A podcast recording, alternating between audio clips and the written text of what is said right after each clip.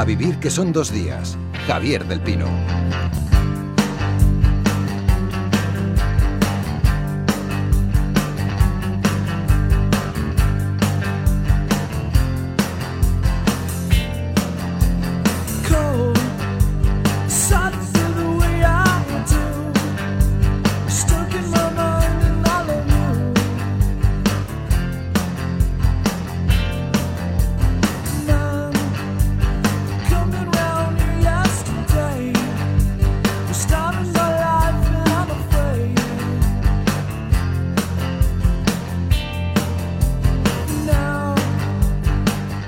Estamos en el mes eh, en el que comienza el carrusel de ferias del libro y el mundo editorial eh, toma posiciones para intentar sacar el máximo partido.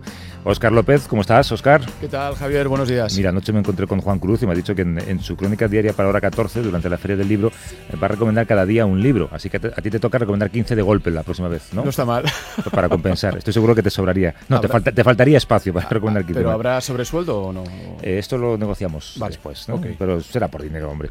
hay, hay, hay quien sale con posiciones de, ventaja, como es el caso de la editorial eh, Salamandra, ¿no? yo con el que publica eh, Jonas Jonasson, que se ha convertido en el nuevo fenómeno de literatura nórdica, ¿no? Es, increíble lo de este hombre, eh, pero increíble. Además, yo, le conocí hace dos años, precisamente cuando publicó la anterior, El abuelo que saltó por la ventana y se largó. Él era un, bueno, tenía una productora de televisión, le había ido muy bien, la había vendido, había hecho pasta y dijo le dijo a un amigo, me contaba, me voy a escribir un libro. Así, tranquilamente, se fue a Suiza y le dijo al amigo, oye, pero si ya tienes dinero, ¿para qué? Dice, no, no, si es que voy a hacer más dinero todavía.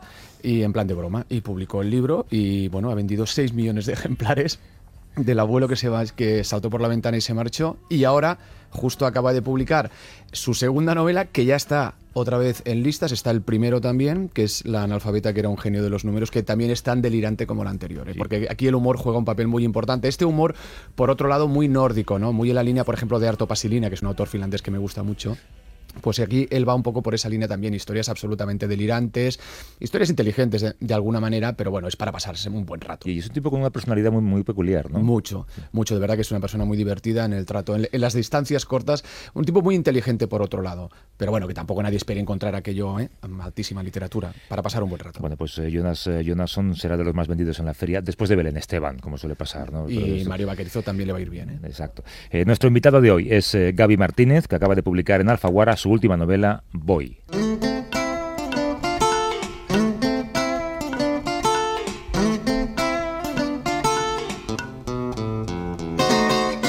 Asistir al espectáculo de un hombre humillándose en público es muy agradecido. Inmolarse siempre provoca respeto y es un mecanismo defensivo genial porque neutraliza a cualquiera que desee atacarte. Nadie podría castigarle más de lo que él se había castigado. A su vez, era una fórmula que casi moría en sí misma, porque a partir de entonces cualquiera que decidiera biografiarse de ese modo remitiría inevitablemente a Coetzee.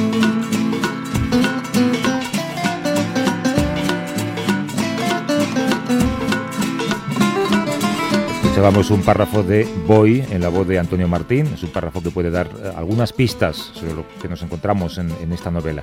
Gaby Martínez está con Óscar en Barcelona. ¿Cómo estás, Gaby? Buenos días. Hola, ¿qué tal? Buenos días. Eh, para mí era eh, la primera novela que leo tuya, pero he leído, y creo que Óscar además también lo ha comentado, que se lee distinto si se han leído libros anteriores tuyos. ¿Estás de acuerdo con esto?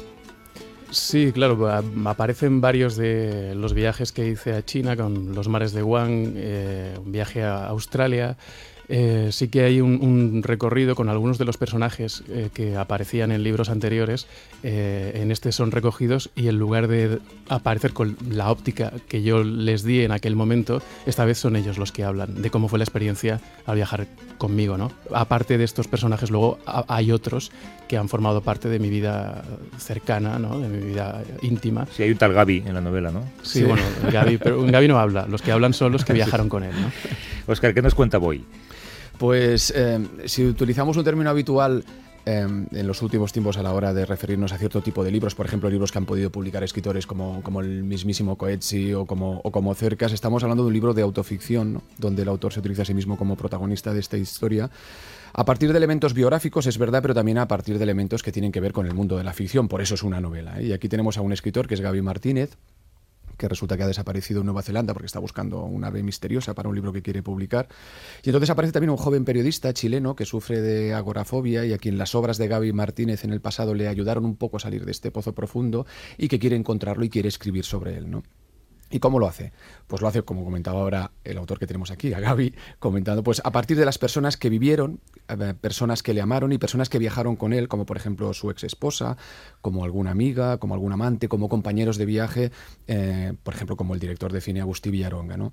Yo creo yo creo que este libro surge un poco de la necesidad que tiene el autor, Gaby Martínez, de explicarse a sí mismo y también un poco de explicarle al mundo lo que ha sido esa vida suya como, como primero como periodista y luego como escritor y por qué tomó esas, esa serie de decisiones, entre otras cosas, lógicamente porque llegó un momento en que él quiso que la literatura fuera el eje central de toda, de toda su vida. Esta novela es para mí como una especie de expiación literaria y como toda expiación demanda un desnudo y es una novela donde casi podíamos decir que Gaby se desnuda desde el punto de vista literario y personal, es un gran striptease, pero no solo el suyo, sino también es, yo creo que es el striptease de esas personas que han viajado con él y que han dado pie también a esos otros libros. ¿no? Es un libro yo, para mí muy sorprendente, es un libro muy emocionante también y sobre todo, por encima de todo, aunque él es un experto en libros de viajes, yo creo que este es un gran libro de viajes, pero un viaje desde el punto de vista interior. Es un viaje muy espiritual. ¿Estás de acuerdo, Gaby? Sí, bueno, Oscar lo, explica muy bien. Creo que has descubierto cosas que no habías pensado tú mismo, ¿verdad? Sí, sí, no, lo que ocurre es que cuando escribes un libro pretendes comunicar algo, ¿no? Y llegar, y es un, es un libro difícil de transmitir, porque claro, si a priori es un autor hablando sobre sí mismo. Y no es eso este libro en realidad, es lo que ha dicho Oscar, ¿no? es, un, es un viaje interior.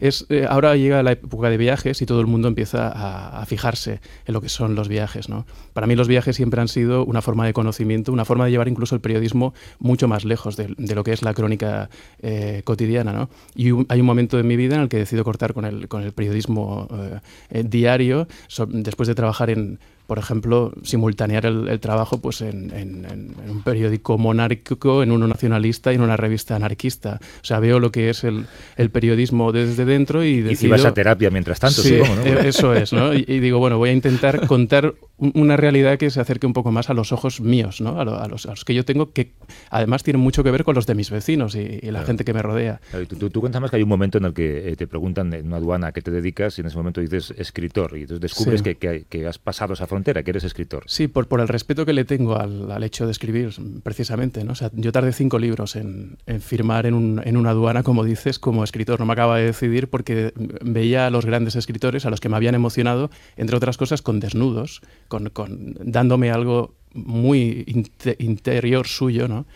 Y yo no me acababa de, ver, veía que estaba probando, que me estaba acercando a algo, pero no acababa de construirme. Había probado incluso mm, pues, novelas así como más vanguardistas, pero llega un momento en el que, teniendo muy en cuenta lo que dice eh, Joan Miró, que él antes de llegar pues, a la abstracción, él dice, yo quiero empezar eh, pues, eh, pintando una casa con su sol, con su árbol, con su caminito, y cuando sepa pintar eso, entonces voy a empezar a hacer los rayos del sol más largos, la chimenea de la casa la voy a llevar hacia abajo, voy a empezarle a dar otro tono, otra, otro aire ¿no? a mis creaciones. Y yo llega un momento, en ese momento en el que digo, vale, voy a firmar como escritor, en el que me siento lo bastante seguro y empiezo a escribir un libro como el, que propone Miró, los cuadros que propone Miró de, clásicos, digamos. ¿no? Y ahí empieza toda una andadura que me ha llevado siempre pegado a, los libros de viajes, en los cuales he enfocado el viaje desde, desde el punto de vista eh, más clásico, desde la novela, desde el periodismo literario, que fue el que me llevó a, Pakistán a contar la historia de, Jordi Magrané, y que, eh, bueno, y, y, acaba bueno, con La Barrera, que es un libro de vanguardia eh, literaria. Entonces, al final de todo este recorrido, digo, bueno, todo esto, ¿quién lo ha escrito? ¿Cómo, cómo se ha construido? dices, todo esto lo, has escrito tú y mucha gente me preguntaba, ¿y cómo siendo tan joven? Y esto me lo preguntaban antes, claro. Eh, tan joven. Sigue siendo joven. y, has escrito tantos libros y has viajado, viajado, tanto y tal. Entonces, antes que subirme a la tribuna eh, un poco del ensayo, yo pensé que la forma de explicar cómo se construye una vida de viajes es a través del viaje, con gente que hable desde el viaje, con acción sobre todo. ¿no? Con lo cual esto es un, libro en el que una novela en la que la acción es muy importante y las otras personas, que son las que te construyen a, a, ti como individuo, eh, también lo son, son fundamentales, son ellos los que, los que cuentan la historia. ¿no? Bueno, pues están con nosotros también, eh, o está una oyente de este programa, de Vivir que son dos días, que se ha ofrecido para formar parte de nuestro club de lectura, se convierte en eh, crítica literaria, te vas a enterar, Gaby, ahora viene lo malo. a ver, el, tengo miedo. El servicio de correos eh, le han pedido a, otro compañero que tenía que venir también, otro lector y otro oyente de este programa, llegar a tiempo porque le ha llegado el libro ayer y no ha dado tiempo a leérselo. Pero sí a Natalia Millán, que es uruguaya, aunque residente en Madrid, doctora en ciencias políticas y profesora de desarrollo humano, que se va a multiplicar hoy. ¿Cómo estás, Natalia? Hola, ¿qué tal, Javier? Me has dicho fuera de micrófono que te ha encantado el libro por la manera en la que se abre en el libro, ¿no? Efectivamente, bueno, eh, a mí me ha, la verdad, Gaby, que sobre todo lo que me ha hecho el libro me ha sorprendido mucho. Eh, porque me hiciste acordar más a un actor que a un escritor, ¿no? Un escritor en general se invisibiliza y un actor se muestra. Entonces me pareció que el libro tiene un nivel importante de valentía, también de egocentrismo, y debo decirte que, por ejemplo, a mí no me caíste muy bien en el libro. A lo mejor. no. Te había avisado, ¿eh, Gaby? Sí, sí. No, no, es verdad. Está, está, pensado para eso, para no caer bien. No tengo por qué caer bien. Lo que quiero es que llegue la literatura, lo que he escrito, ¿no? Pero te quería preguntar una cosa de una parte del texto que me pareció bastante interesante, que dice, muy, muy breve, dice: Cuando te miran, te juzgan y odio esa sensación. Eso lo decís tú, ¿no? ¿Te has preguntado qué pasaría si nadie se fijara en ti? ¿Qué más da? Claro, mm, sí, es cierto, pero fíjate, eh, antes eh, te comentaba la historia de Jordi Magrané, eh, de otro libro que fui a, la Gran Barrera de Coral, de la costa china. son, yo siempre estoy muy atento precisamente a lo invisible. Tengo un proyecto ahora mismo que se titula Animales Invisibles. Vengo de Nueva Zelanda de buscar al moa, que es un ave que fue extinguida y fue la más grande sobre la Tierra. Precisamente la invisibilidad es algo que me interesa mucho porque es donde hay mucha gente trabajando, haciendo cosas, pero que por algún motivo los medios no se están fijando en, en, esas, en esas personas, ¿no? Y de hecho, el, punto mm, de, ponerme a mí como, actor, como tú dices, era importante desde la partida, porque a mí Coeche, se, se, comentaba al principio, el verano de Coeche es un libro que me pareció fascinante. Pero Coeche, él atrae la atención de entrada ya, él es un premio Nobel, es alguien que te va a interesar simplemente, aunque sea desde el punto de vista de cotilleo, y luego te encuentras una obra maestra. Pero después de Coeche dices, ¿cómo, cómo voy a contar otra vez utilizando esa misma fórmula mm, algo que ha contado con maestría un, un Nobel, ¿no?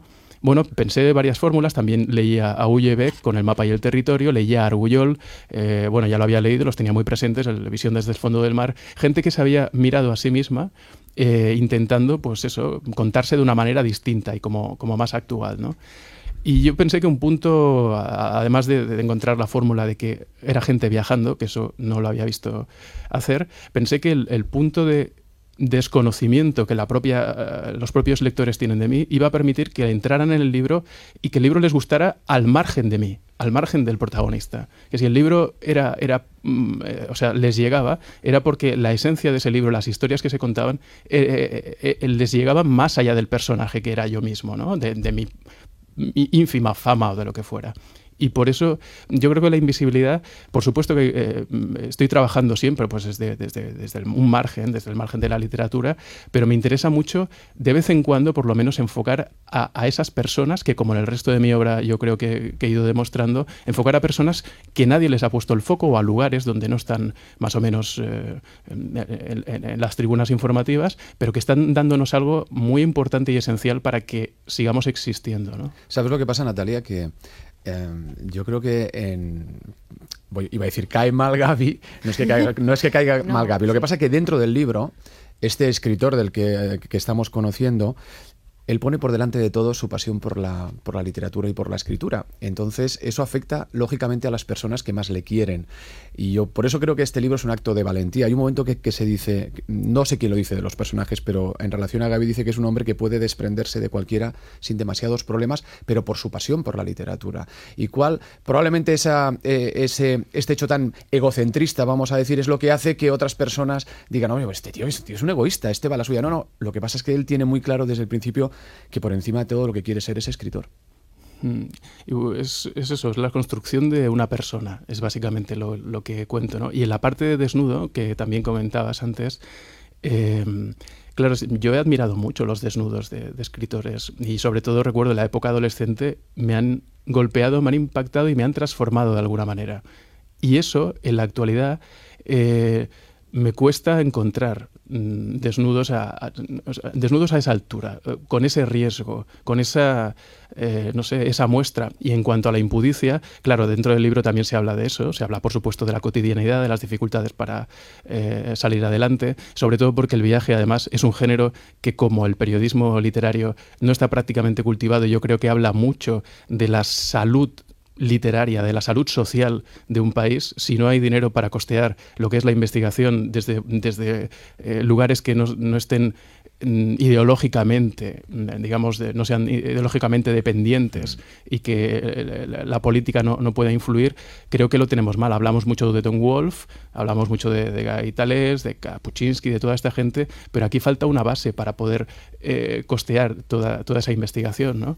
Y entonces toda esta parte de, desnudo y esta, esta dificultad que había encontrado en el camino, creía que era importante eso para reflejar, no sé, íntegramente una forma de, pensamiento. ¿no? ¿A, ti te parece, Oscar, que de, todos los libros que hemos tenido últimamente, hemos tenido varios por periodistas, luego convertidos en escritores, ¿no? como puede ser el caso, este es el que refleja más el pasado de periodista eh, del autor, por, por el uso de la entrevista, por la manera de escribir? Sí, sin duda alguna. Además, claro, yo, yo lo que pasa también, Javier, que yo conozco a Gaby desde hace 20 años, precisamente cuando, cuando coincidimos en Ajo Blanco eh, hace muchísimo tiempo, y, entonces yo he vivido también eh, ese, ese ese proceso, ese, ese, paso del periodismo y conozco de sus decepciones y conozco de, su experiencia, lo que comentaba él al principio cuando trabajaba en esos periódicos y cómo llega precisamente a la literatura y todo lo que cuenta. Yo lo entiendo perfectamente. Bueno, pues eh, Natalia, te voy a dejar si quieres que le hagas eh, una pregunta más o una crítica más o que te vuelvas a meter con él. Si no, no, no, ahora No, que te quería preguntar que siempre los escritores dicen que el libro les pertenece cuando los escriben y después ya le pertenece a la lectora o al lector. ¿Cuál ha sido la sensación que has tenido después que la gente haya leído, digamos, tu vida, un poco tus miserias o tus pasiones? ¿Qué, sensación has tenido? Porque es un ejercicio difícil, ¿eh? Mm, sobre todo de agradecimiento, porque la recepción está siendo... Mm, o sea, una, palabra que se repite, y aquí eh, digamos que me pongo eh, esa medalla, ¿no? Ya que me dices que, me arrastro tanto y que cuento tantas miserias, aquí voy a utilizar alguna medalla post-novela. Eh, se habla mucho de... Para mm, equilibrar, para equilibrar. Eso es, ¿no? Y tú la has utilizado, la palabra la ha utilizado también, también Oscar, y, es valentía. Simplemente ese gesto. Yo creo que em, este pseudo desnudo, o sea, parte de una necesidad, que es también eh, hablar eso, de, muy desde dentro y desde la verdad a la que yo he llegado en un mundo en el que eh, se ha entronizado la hipocresía y en la que te encuentras eh, eh, que la verdadera impudicia está ahí fuera, con mucha gente que te está hablando de una manera que ellos ya saben incluso que es mentira. Yo creo que ha habido un, en el cambio de discurso de, los políticos, de muchos políticos y de mucha gente pública, está en que antes por lo menos intentaban colártela, ¿no? Intentaban como engañarte, intentaban decirte que leían. Ahora, por ejemplo, ya no existe ese esfuerzo. Ya nadie. Eh, yo recuerdo que Aznar decía que, que, que, él leía a Pla, ¿no? Y, hablaba catalán en público. Y hablaba catalán, sí, en, privado, ¿no? Pero eh, ahora ese esfuerzo, si os fijáis, en público prácticamente no existe por parte de, de, gente más o menos pública, ¿no? Y dices, bueno, eh, para mí eso es un problema, esa falta de, de interés por, por, la cultura y, bueno, yo quise pues eso, ofrecer un poquito de autenticidad que era la que yo podía dar. Bueno, pues me gusta que acabes con ese alegato final. Eh, despedimos también a Natalia Millán. Natalia, gracias por venir. Espero verte de nuevo Javier. con el próximo libro. Y uh, Gaby, ¿vas a venir a firmar a Madrid a la feria? Pues estamos en ello ahora, mm, supongo que sí, pero... déjame que te dé un consejo, porque el otro día otro escritor lo mencionó, que te pongan lejos de donde firme Belén Esteban, porque no las colas no deja a nadie llegar a, tu libro. Bueno, es verdad, en, San Jordi me pasó con Gran Wyoming, y te digo que lo peor que te puede pasar es que te toque un banco además encima, con lo cual se forman graderíos, y entonces ya hay una muralla adelante. Pues Gaby Martínez, eh, la novela se llama Boy, publicada por Alfaguara, te deseo lo mejor, un abrazo. Muchas gracias, hasta, luego. hasta luego Natalia. ¿Y alguna recomendación, Oscar?